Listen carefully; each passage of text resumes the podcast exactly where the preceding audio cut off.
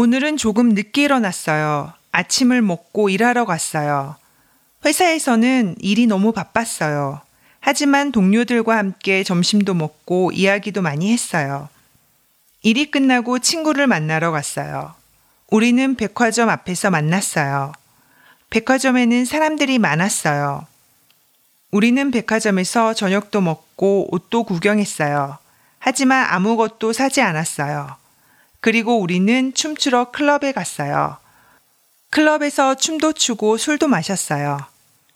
제 친구는 춤을 아주 잘 추지만 저는 잘 못 춰요. 그래도 춤을 좋아해요. 오늘 친구하고 너무 재밌었어요.